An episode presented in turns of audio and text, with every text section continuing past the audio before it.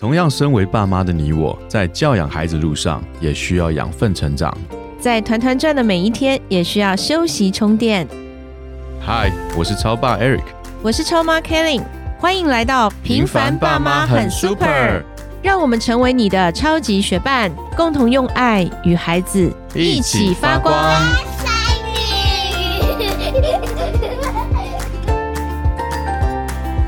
嗨，我是超爸 Eric。Hello，我是超妈 Kelly。噔噔噔噔，噔什么？你不知道吗？今天是我们第五十集耶！这一集五十哎，需要多长时间把五十？为什么你会这么冷静啊？五十哎，五十不？我一 我们花了多长时间？差不多半年多一点吧。我们从一周一根到好没有多久，我们制作人就说你们要两根，大概觉得我们内容不错。他是怕我们没人听吧？对呀，五十集了耶！其实心路历程蛮多的耶。我必须说，中间有很多次，我其实是蛮犹豫，我到底在干嘛呀？对对，不知道有没有人听，但是我说的东西到底对别人有没有帮助？当时在做这件事情之前，其实我们是有初心的。初心是什么？你记得吗？你不要说对人有没有帮助，我觉得对我们两个自己哦，还有包括对我们的孩子帮助就非常大了。还有啦，对我弟弟的帮助也很大，他是我的忠实听众。他说他会用不同的手机、不同的账号，他有几只，他有几只号，他有几只号吗？让我们的收听率可以高一点。所以还是有那种支持者，我们身边的家人其实都有受益。那我觉得最大的受益者是我们自己。那你刚问我初心呢？哎，这个过程中。何止是你，我也好几次觉得要去录音室的压力好大哦。到底要讲什么？其实教养不就那一点事，然后自己的孩子，我们每天也是在面临水深火热，有没有一直在调整？可能昨天或前天也还在跟孩子有一些矛盾，或者是我们为了录 podcast，两夫妻会开始有点你争我夺，有吗？你讲你讲了，你准备了你准备，就是开始会推，所以在这个过程中有蛮多。好几次，我觉得至少三四次以上，我会有一点想要放弃，但为什么又坚持到现在？哎，我觉得这是可以跟我们收听、我们喜欢我们的听众、爸爸妈妈们、家长们分享的。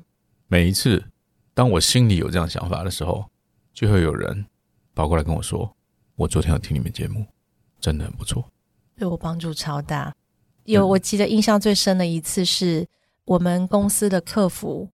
他们其实应该都是在英文学习上有问题，在使用系统上有问题，会来找到我们客服。但是那一次很特别，他不是我们的公司英文系统的用户，可是他是我们的 podcast 节目的听众孩子哦。他说我妈妈都听这个，所以他就在那个客服平台，他妈妈就传了一张照片过来。我在我们粉丝也有发，是是他用那个泥土捏的超爸跟超妈，超爸的腿很长，腿很长，对他想象你的腿很长，确实也不短呐，所以就捏了这样的一个泥土，然后照片过来，那是第一次，我们有一点那时候才刚开始嘛哈，就觉得 到底在讲什么的时候，他给了一个鼓励，然后那个妈妈说我们很喜欢听你们的节目，我跟女儿都很喜欢，那个时候又再让我们往前走了一点，然后再来。第二次好像是大学生，一个大学毕业生，我没有想到大学毕业生也在听。我们的听众有大学生，对他说什么？他说我们有一集讲说谎这件事情。哦哦，对，他说我们在节目里面提到，就是说谎，其实它背后的原因是因为害怕，不是说我刻意的就是说谎，我就是使坏，不是的，是我们的背后那个原因是什么？我们那一集有谈到这个。那那个大学毕业的女孩，她就说。我听完那一集，我好释放，因为他回想到他小时候，因为很喜欢喝奶茶，然后父母不让他喝，他就把它藏起来，然后有一天被发现，可能被处罚，我忘记后面，但他说他完全得释放，还他会本来会很有罪疚感，会觉得自己啊，可能就是一个罪疚感在他的里面，都已经长这么大了，这件事情他竟然还会耿耿于怀，但因为听了那一集，他说他被释放了，嗯，他觉得他只是害怕。所以他整个人就轻松了。是，这是第二次，我有点不知道要录什么，有点不想进录音室的时候，诶，他来跟我这样说。然后再来就是今天，今天，今天，昨天，昨天，昨天我们在准备这个又要录单元的时候，有一个年纪比较大了，就 就几岁我们就不讲，就是比我大一点的长者，他孩子也有那个社会青年，然后因为孩子年龄差距比较大，比较小，然后他就说他好喜欢听我们有一集叫以终为始的教养哦，因为他说他常常就是会，因为他没有这个观念，就是觉得孩子的学习就是跟着学校进度啊，然后准备会考啊，准备什么学测啊，准备什么啊。他说：“哎，那一集他反复听了两三次，嗯，他觉得好像重新给他一个对教育、对教养孩子有一个新的想法。我觉得这几次都给我很大的一个鼓励。耶。我还记得有一次有小女孩说：‘我最喜欢听你们的餐桌时间，对，好好吃饭，好好吃饭，好好讲话，一起吃饭，好好说话。’对，当那一次我没有好好说话的时候，她竟然提醒我。”超可爱的那个女孩，有一次来我们家吃饭，嗯，然后超爸好像又在有一点准备骂小孩，对，然后那个女孩她才一年级升二年级，嗯，她说你不是说要一起吃饭好好说话吗？有没有 就提醒了我们？没错，对，所以他说我最喜欢那一集，因为我很期待爸爸可以回家吃晚餐，因为那个女孩的爸爸是餐饮业的经营者，所以基本上晚餐时间、周末时间都是最忙的。几乎很少在一起吃晚餐，所以那个小女孩说：“我最喜欢那一集，因为我喜欢爸爸跟我一起吃饭。”哦，好感动哦！对，你说我们的初心是什么？就是给大家重新对于家的温暖有一个认知，对于家庭关系的一个重新回顾吧，让我们的彼此之间对家仍然有持有那样一份爱在家里面。嗯。我们的节目名称叫《平凡爸妈很 super》。其实这个名字呢，当初跟我们制作人 j u s t i n 在沟通的时候，其实我们也也想了蛮多名字的。那最终为什么会定这个呢？我觉得它非常的贴切，就是我们每一个父母都是很平凡的，我们都不是天生会当父母的，我们也不是经过先培训再来当爸爸当妈妈的。所以在很平凡的父母。就是每个家庭里面，每一个父母都是这样的平凡的父母，可是我们却都很 super。为什么？我们因为真的教养孩子的这个路上不是这么简单，你会遇到各种各样的问题。所以从我们节目当中，从幼儿学龄前，甚至零岁开始，一直谈到青少年，有没有？我们邀请了蒙特梭利的园长来跟我们讨论学龄前的教育。为什么我们的孩子？他们可以在学龄前，他们是这样有能力的去做生活自理，他们能够自己打理自己的生活。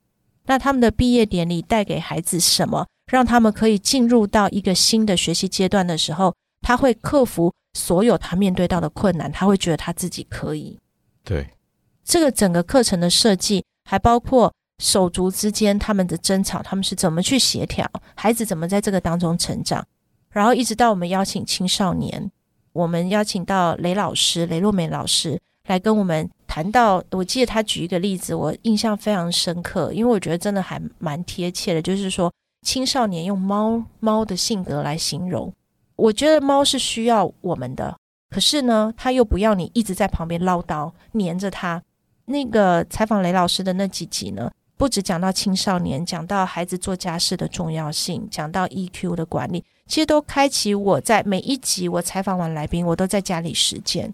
其实我觉得听啊听听听，看看看，其实现在我们现代人不缺资讯，就听 Podcast 也很多。其实你打开 Podcast 频道，这么多可以选择，谈教养，谈学习，谈各种各样的，你有太多选择了。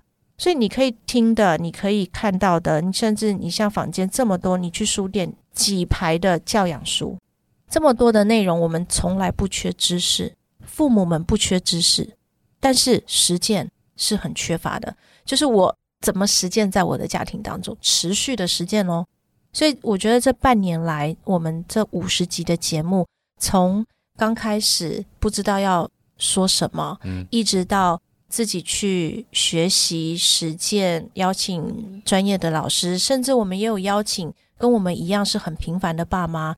像在比较前面的几集，我们邀请到一位四宝妈，跟那个爸爸说他是无名英雄。无名英雄。对，那四宝妈他们怎么去帮助孩子？他说他的英文很烂，可是他的孩子却各个英文真的都是在班上、在学校里面表现非常优异的。对啊，那无名英雄真的太低调，他可是在护国神山里面上班的。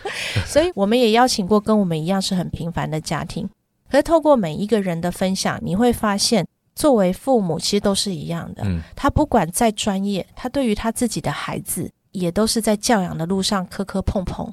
那我就觉得这个节目，呃，我不知道我们的听众朋友。不晓得你听了几集，你可能刚收听我们的节目，刚认识我们，或者是你从第一集开始就一直在收听我们的节目。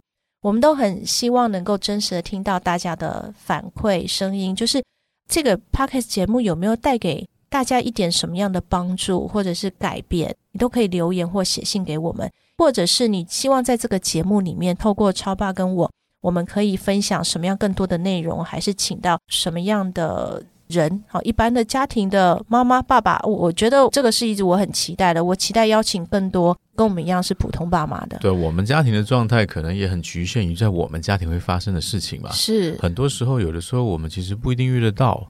如果说愿意跟我们分享他们家庭故事的人，可以写信给我们，更多跟我们分享他们遇到的一些事情。我们可以在节目中分享给更多人知道，怎么样子让。家庭里面能够在遇到这样状况下，我们有个更好的解决，有个更好的答案。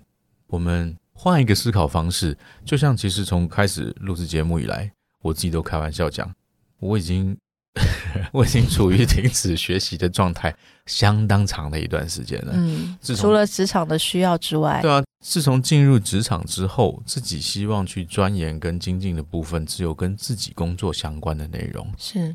你要再去拿一本不相关的书起来看，太难了，因为你的时间真的不够啊！你光上班加班的时间、下班的时间，你去跟人家休息、聊天、自己享受娱乐的时间都不够用了，我还看书嘞！我相信大部分人，蛮多人了，我不可能讲，因为其实我自己懒惰，不能讲别人懒惰。对，像现在的状况是，我们也意识到，呃，越来越少的人在阅读。在看书了，因为网络媒体的发达，蛮多人截取知识的方式都是用短视频跟一些影音，对不对？经过别人咀嚼过的一些内容，你再拿来看，很多人觉得说这是一个快速截取知识的一个方式，其实不然。我自从开始录节目之后，我更大量的去接触，不管是短视频也好。书籍也好，我批评成是我要去网上或者是在真正的书本里面去找到很多的内容。为什么？因为我要是不读，我就讲不出任何的内容来了。其实这对我来说就是一个很好很好的进步啊！我觉得借由你说这第五十集，你叫我回想看看我自己到底有什么得着，我觉得我得着蛮多的。我觉得其实不只是自己本身教养方式的一些反思。我们常常在教养过程中，很容易的就忘记我们自己教养他的目的是什么。我们常常会希望把孩子塑造成我想象的一个样子，所以希望他你要听话，你听我的就对了。你爸爸当初就是因为没有这样子，所以才变成现在这个样子。所以你现在听我的，我告诉你这样做，你就跟着做就对了。你觉得他真的会像你所教他做的那样子成功吗？我相信这个答案是否定的。其实我在超爸身上看见最大的改变，就是过往可能觉得教养就这么一回事儿，对对不对？对，就是哎，这么多教养书，我有我自己的方式，对，哦，我有我自己的想法，包括我自己，这是我们多数人很容易陷入的一个自义的状态，就是哎，我的教养方式，我家庭的价值观，我家庭的教养方式，那是我的事，其他人的所谓的这些教养学也好，或者是怎么样，不适合我的家庭，所以。你就一直用一个旧有的模式在管教，可是当我们这五十集的节目这样采访来宾，然后阅读很多这些相关的书籍，而去融会贯通出适合我们家庭的方式了以后，我在超爸 Eric 身上看见最大的改变，不是你阅读量增加了，这个当然是有目共睹了。你应该这半年读的书是胜过这二十年的内容了。其实你在乱讲，大学读的书最多，好吗？我说这二十年，你毕业都超过二十年啦。我指的是。离开学校之后，所以为了要去做好这件事情，我们是有一些改变的。而在超爸身上，我看见不只是阅读量的问题，而是更愿意的虚心的去接受，有很多的方法其实可以调整自己去改变。所以在我们的家庭里面，这半年来，我觉得亲子关系是更加融洽的，因为我们遇到孩子的问题的时候，我们不会觉得就照我的方法，或者是束手无策，或者是好像就让那个冲突发生，而是会在我们每一集的节目里面，我们都自己有学习有成长。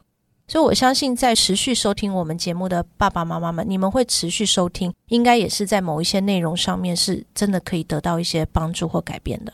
那么也很期待可以留言或者是写信给我们，让我们知道接下来的五十集。一百集，甚至是更多、更长远，我们去这些讨论的方向是什么？那也真的是在做父母的这条路上，我们能够成为彼此的陪伴者。因为做父母不是一条很简单的路。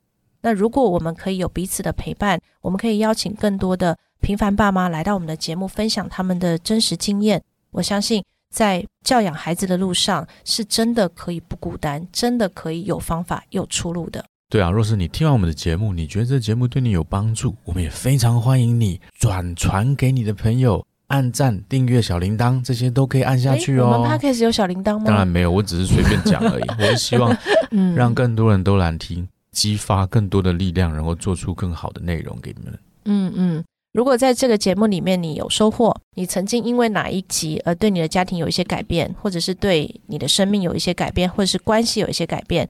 我们真的很希望可以看到你的来信，可以写信告诉我们，或者是许愿。你想我们邀请什么样的来宾，讨论什么样的内容，我们会把电子信箱放在我们的节目资讯栏，期待你的来信。我们很需要你的支持。